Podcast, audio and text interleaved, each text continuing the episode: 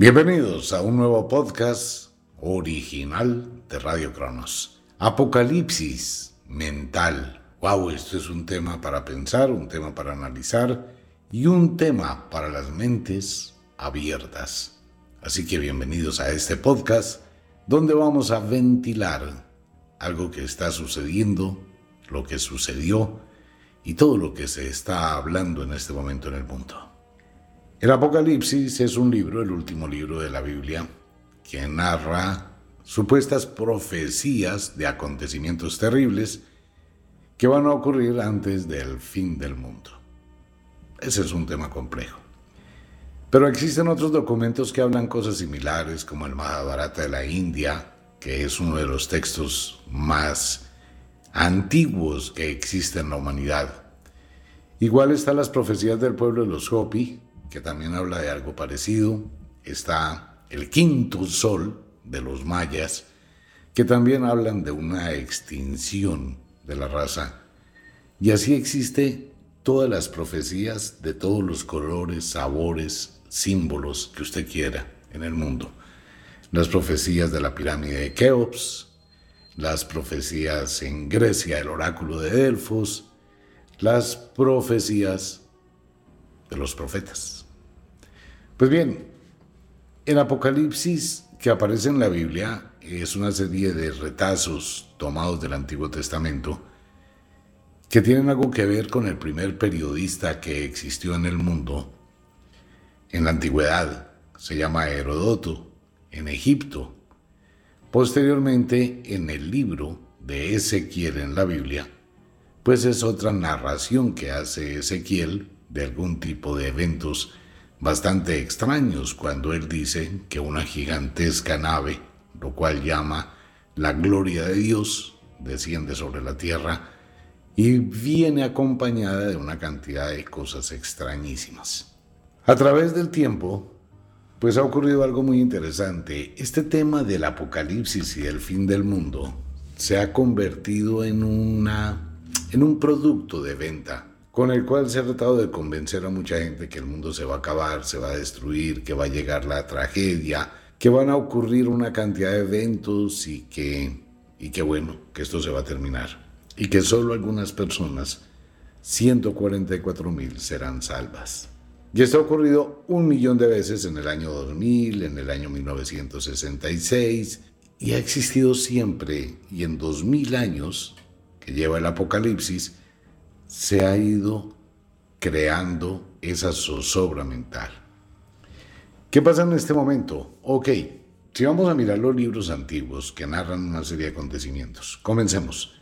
Guerras, terremotos, hambrunas, sequías, inundaciones, tormentas, plagas, ratas, langostas, insectos, violencia, se levantará el hombre contra el hombre, el hermano contra el hermano, y toda una cantidad de cosas, ¿no? Y si hay dos en la cama, el uno va a pelear con el otro. Entonces uno comienza a mirar, estos libros están hablando de esto como una profecía, y miro a mi alrededor y es lo que está ocurriendo, y escucho a una cantidad de gente que me dice, es el fin de los tiempos se va a acabar el mundo. Entonces uno asocia que efectivamente es así. Pues estoy mirando la aparición de ratas gigantescas en muchos lugares del mundo, estoy observando la aparición de langostas, estoy observando los terremotos, erupciones volcánicas, conflictos mundiales en diferentes lugares, una guerra total. Estoy observando la división de las familias, entonces tengo que darme por enterado que esa profecía se está cumpliendo. Y si a esto le sumamos que hay alguien que está gritando y me está reafirmando que estamos al final de los tiempos, pues voy a tener una asociación lógica, que es lo que está en este libro, que ha sido pues el libro de compañía durante dos mil años. Estoy mirando lo que dicen las noticias, sí me lo están diciendo y me lo están cantando y me están hablando y me están pidiendo plata para salvarme lo más probable es que termine haciéndolo, ¿no? Y termine dándole credibilidad a eso. Ha ocurrido y está ocurriendo sin duda y hay unas grandes similitudes en las dos situaciones y en las dos circunstancias, tanto lo que está escrito como lo que se está viviendo en el mundo. Entonces vienen las preguntas, ¿se va a acabar el mundo? ¿Esto es las señales del fin del mundo? ¿Será posible que el planeta Tierra y que la naturaleza tan sabia, un planeta que lleva 4.900 millones de años, según lo que dicen los geólogos, pero realmente el planeta Tierra puede tener unos 50 mil millones de años, o 100 mil millones de años, o 200 mil millones de años, tomando en cuenta los últimos descubrimientos del radioobservatorio James, James Webb. Ya no son 13 mil millones de años la creación del universo, ¿no? Ahora ya se puede ir más allá, como a 26 mil millones, que es el doble. ¿Por qué? Porque es que tenemos que pensar que el universo no es este. Este puede ser una parte, un universo dentro de otros multiversos. El universo nunca tuvo origen. Entonces, un planeta de tal cantidad de tiempo que ha vivido y ha superado, como lo dice el pueblo de los mayas, cuatro, cinco soles. Cinco soles es una generación, o sea, es una generación humana digamos de unos 2.500, 3.000 años y luego desaparece. Lo cual quiere decir que hemos tenido cinco humanidades que se han extinguido. Podría deshacer la respuesta a los OPAR, a los objetos que están fuera del tiempo, que se han encontrado, bujías, martillos, relojes, revólveres, pistolas, hachas, ruedas de acero, eh, túneles y una cantidad de cosas que bien pudo ser otra civilización más avanzada que la nuestra. Si empezamos a mirar estadísticamente las cosas, nos vamos a dar cuenta que es un proceso normal de acumulación de factores a través del tiempo. ¿Por qué hay tantas ratas? Porque se cumple un tiempo de la abundancia de ratas. Es como pasa donde hay bambú. Donde existe el bambú, la las ratas llegan a aparecer cada 40 años y es una cosa impresionante la cantidad de ratas que aparecen, porque la naturaleza es muy sabia. Las ratas son alimento de otras especies y fuera de eso restauran un equilibrio ecológico. Como nosotros ahora, y en esto quiero ser muy claro, ¿por qué hay ratas grandes como un perrito pequeño o un gato más grande? ¿Por qué hay ratas grandes? ¿Son ratas gigantes? No, son ratas obesas. A través de la a través del desarrollo tecnológico y de la fabricación de la ingeniería genética y de alimentos, nos hemos dado cuenta que el ser humano se ha vuelto gigante. ¿Por qué los seres humanos se han vuelto gigantes? Porque tenemos personas de 1,98 de estatura, de 250, de 300 kilos una obesidad terrible. Cuestión que no ocurría antes. ¿Por qué? Por la mala alimentación. Hormonas de crecimiento, hormonas concentradas, productos hiperconcentrados, hipercalorías que se consumen.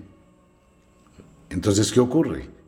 Estos roedores o animales que se alimentan de los desechos humanos, pues también engordan y también crecen. Y si este animalito o estos animales acumulan gran cantidad de grasa, sus descendientes, sus crías, nacerán con esa alteración biológica y van a ser cada vez más grandes. ¿Por qué? Porque hay alimento, hay nutrición. Las langostas han existido toda la vida. La plaga de langostas siempre ha existido en el Medio Oriente y en muchos lugares del mundo.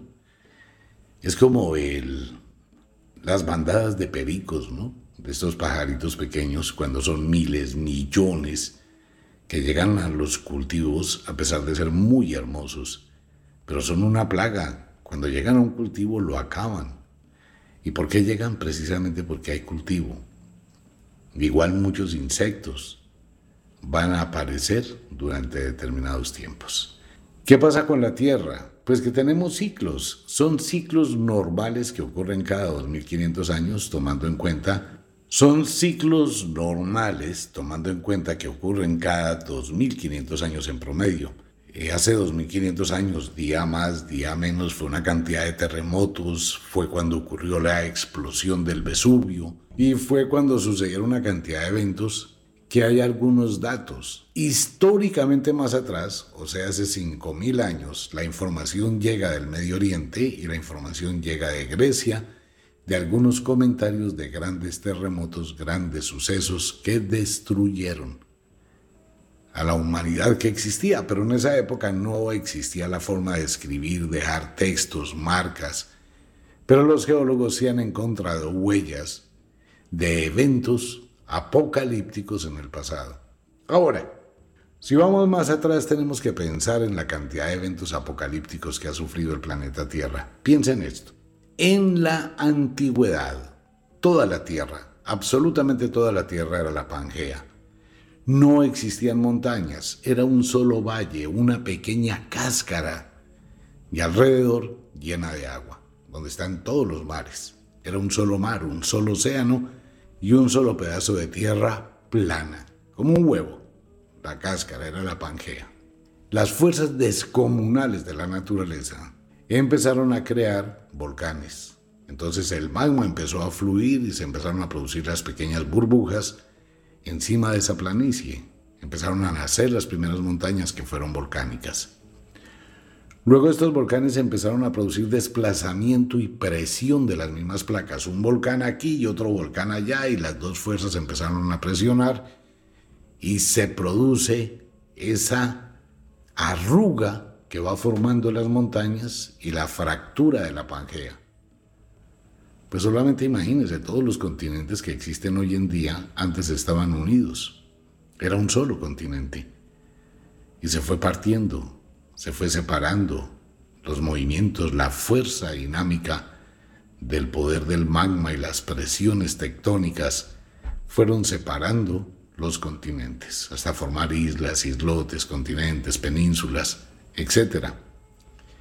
Y algunos mares quedaron atrapados y tenemos mares interiores y lagos y todo eso, ¿no?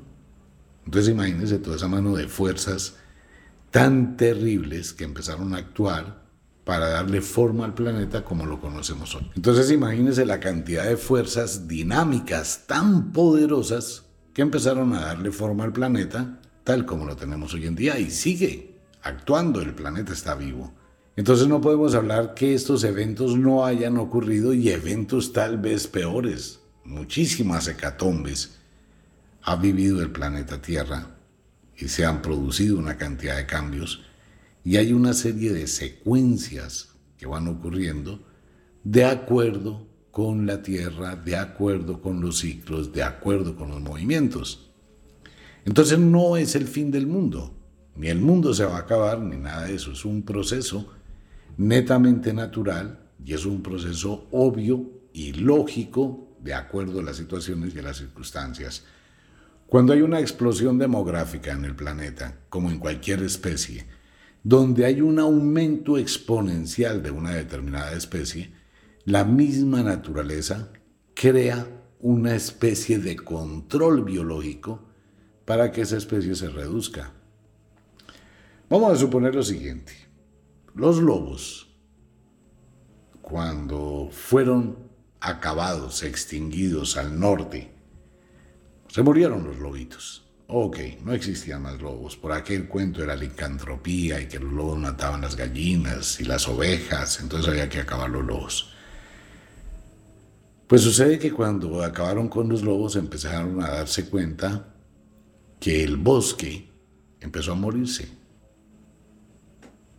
el bosque se fue muriendo. Los castores se morían. Los ríos se morían. Todo estaba muriéndose. Entonces empezaron a decir, bueno, pero ¿por qué? ¿Qué tiene que ver los lobos con el bosque? Los investigadores empezaron a analizar que los lobos mantenían el equilibrio ecológico con los mamíferos que se alimentan de plantas. Entonces lo que pasó es que existían muchos mamíferos, ciervos, liebres y todos estos animalitos que comen vegetales, empezaron a aumentar porque no tenían un depredador natural. Y las frágiles plantitas que estaban creciendo, los retoños, pues ellos llegaban, se lo comían. Entonces las plantas viejas se fueron muriendo y las plantas jóvenes no crecían. Y el bosque se fue muriendo. Los castores que hacían las represas naturales para irrigar no tenían cómo sobrevivir y también se fueron desapareciendo porque la cantidad de ciervos que existían se habían multiplicado. La única opción, volver a colocar los lobos. No existía otra opción. Y volvieron a traer los lobos. Y el bosque volvió a florecer. Entonces pasa exactamente lo mismo. Tenemos una hiperpoblación humana demasiado alta que el planeta no alcanza a sostenerla entonces van a llegar las pandemias, va a llegar el conflicto entre la gente en esa lucha territorial, va a llegar la guerra, van a llegar las confrontaciones y todo tiene un ciclo y todo comulga casi que al mismo tiempo. Y obviamente, pues cuando esto pasó, los escribas de la antigüedad empezaron a dejar sentado el evento, terremotos, catástrofes, guerras, hambrunas, cambios climáticos severos, inundaciones, sequías, etc. Años después, las personas tomaron eso como una profecía y sigue siendo la bandera de mucha gente que quiere sacar provecho de eso y más sacar provecho de eso es sacar provecho de la ignorancia de la gente que siente temor y que se le ha vendido esa idea y se le ha impreso en el subconsciente que es el fin de los tiempos. La Tierra no se va a acabar. De hecho, para que la Tierra se acabe se necesita que pasen una cantidad de eventos algo improbables. ¿Cuándo se acabaría la Tierra? En unos 5 o 6 millones de años tal vez, cuando nuestro Sol empiece a morir. Básicamente será así. El Sol se muere y en el momento en que se esté muriendo se expande para convertirse en una enana roja y posterior terminar como una enana blanca y más tarde como un pulsar. Entonces él se va a expandir y se va comiendo a Mercurio, a Marte, a Venus, a la Tierra, casi que llega hasta Júpiter. Se expande, ¿no? Y el calor abrasador pues va a destruir a esos planetas, los disuelve. Pero eso ocurrirá en un tiempo lejano. Nuestra estrella es una estrella muy joven, está muy pequeña, todavía le quedan muchísimos años para producir calor. O sea que eso ocurrirá en millones de años en el futuro. Esa es una opción. La otra opción es un gigantesco meteoro. Es una probabilidad, sí, es una probabilidad, pero exageradamente lejana. Y se podría hoy, con la tecnología que existe, detectar el impacto de un meteoro unos 20, 30 años antes, de acuerdo con el rumbo que lleve y las probabilidades de impactar contra la Tierra, y tendría que ser un meteoro gigantesco. La Tierra ha sido bombardeada con muchos meteoros. No, los dinosaurios no se acabaron por un meteorito, eso tiene otra historia. Pero en la Tierra hay huellas, como en el Gran Cañón y todo eso, de impactos violentísimos de meteoros. Sin embargo, la Tierra los resistió. Entonces tendría que ser un meteoro gigantesco, cuasi que planeta o planetoide. Probable, sí, pero en una escala muy alta de millones. Nuestro sistema solar, desde que se hizo, desde que se generó en el tiempo, la gran mayoría de asteroides o meteoros gigantescos fueron atraídos por la gravedad de muchos planetas. Entonces, al pasar del tiempo ha ido reduciéndose la cantidad de meteoros gigantescos que vagan por el espacio. Que si puede venir un meteoro gigantesco interestelar, probablemente sí, pero que venga desde un viaje interestelar de millones de años luz a impactar precisamente con la Tierra, eso es una probabilidad de una entre billones. Existe la probabilidad, obviamente, pero de una entre billones. O sea que por ese lado tampoco existiría una posibilidad cercana de que el planeta se acabe. Una guerra nuclear. Mm, bueno, una guerra nuclear va a dañar la superficie, de la Tierra, del sitio de la explosión, ya lo vimos en Nagasaki y Hiroshima, puede que cause una serie de daños, igual está ya escrito en el Mahabharata de la India, como una bomba nuclear explotó y mató una cantidad de gente y dañó una cantidad de cosas y la Tierra se reconstruyó. La naturaleza tiene un poder de reconstrucción que es una plaga. Mire, durante el año de la pandemia, la Tierra se recuperó en un 45% en un año. Casas que estaban abandonadas, donde nadie estuvo haciéndoles mantenimiento, cuando volvieron después de un año y pico, la selva, la tierra, las plantas, animales y todo ya se había metido dentro de la casa. En alguna ocasión presentaron un programa que se llamaba La Tierra sin humanos. En solo mil años, sin humanos, no quedaría casi huella de la presencia humana en la Tierra. En cinco mil años sería muy, pero muy escaso encontrar algo que identifique a los humanos, excepto las grandes construcciones que pueden llegar a soportar el paso del tiempo. Pero el 90% de todo lo que hay desaparecería por la misma naturaleza, los ríos volverían a su propio cauce, las represas se acabarían, la tierra volvería a alimentarse en cuestión de un momentico, otra vez la selva volvería a cubrir todo rapidísimo. Entonces tampoco es que una guerra nuclear así fuera mundial destruiría el planeta. Nada que ver. Que una fractura en las Marianas o en el fondo del mar y que el mar entre al núcleo hirviente de la Tierra como pasó con el planeta o los restos del planeta que se encuentran entre Júpiter y Marte, el cinturón de asteroides, pues existe la posibilidad, ¿no? El agua caiga en el centro de la Tierra, se produce una vaporización, una presión gigantesca y la Tierra no explote, sino implote por presiones. ¿Puede pasar? Sí, claro. Es que entre lo que llamamos cinturón de asteroides entre Marte y Júpiter, esos son restos de un planeta. Y parece que ese planeta implotó, precisamente por los líquidos que entraron al núcleo que era ardiente. Puede pasar muy difícil, esa es una posibilidad muy rara porque es que las presiones del magma hacia el exterior son muy fuertes si no ya hubiese empezado a pasar, porque hay filtraciones del mar al fondo. Hay sitios donde en el fondo del mar el agua hierve, donde sale la lava. Entonces es muy complicado que eso llegue a pasar. Así que una destrucción planetaria, pues bueno, queda la última opción, que sería un ataque alienígena de seres provenientes del espacio, desconocidos totalmente, con algún tipo de armamento, de rayos no sé, estilo láser, pero gigantesco como en las películas de Walt Disney, que le apuntan un láser a un planeta y lo explotan. Pero eso entra ya en el mundo de la ficción o de los microondas y todo eso. El apocalipsis mental es la concepción que tiene la gente de una información que recibió desde la infancia, que ha ido taladrando su mente y que ha sido utilizada por alguna cantidad de personas para obtener un provecho. En el caso que el planeta se fuera a acabar, no importaría a quién le pague usted un millón, cien millones, un peso o una moneda, no existiría salvación. Para nadie. Entonces, no es algo que va a ocurrir, no es el fin del mundo, es un proceso de mutación, de cambio en la naturaleza.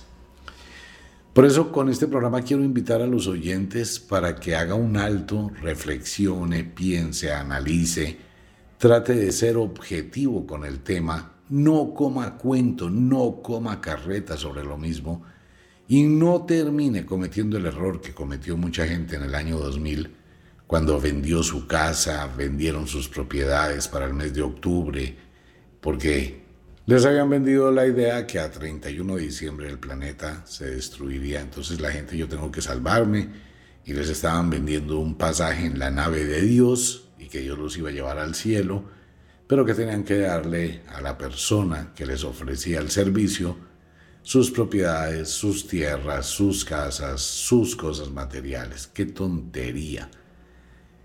y mucha gente lo hizo. De hecho, al día de hoy hay muchas demandas todavía activas de la gente que se sintió estafada y tratan de recuperar sus propiedades.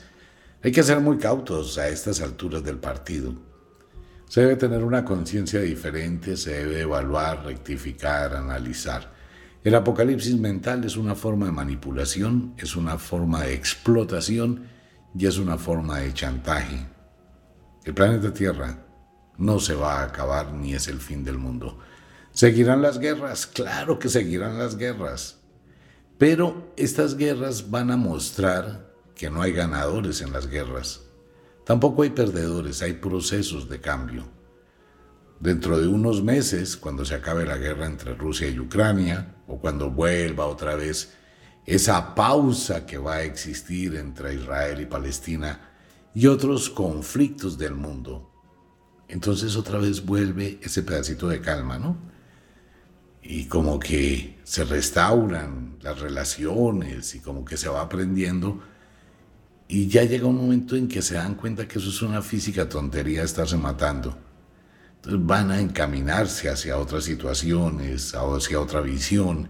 Ahora que va a llegar próximamente el comienzo de los viajes interplanetarios, pues mucha gente va a tomar la aventura de formar parte de una nave generacional que viaje por el cosmos buscando un planeta, ¿no? O sea, vamos hacia un buen futuro, que estamos atravesando un periodo de obscuridad, un periodo difícil, un periodo de adaptación, un periodo de grandes lecciones y gran conocimiento. Sin duda que sí, pero esto nos hace mejores seres humanos. Tenemos que aprender de nuestros errores, tenemos que afrontar la consecuencia de nuestros actos y las decisiones.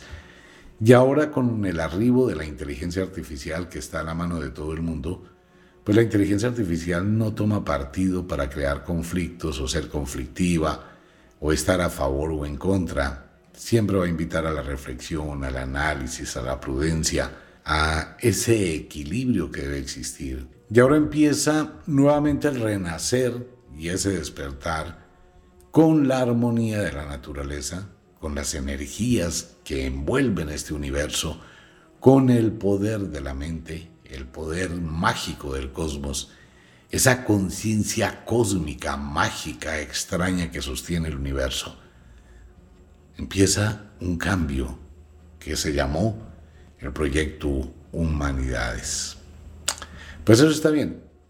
Ese era el tema para hoy. Piénselo, analice, sea objetivo y trate no de caer en el pensamiento del final del mundo. Un abrazo para toda la gente linda. Nos vemos. Chao.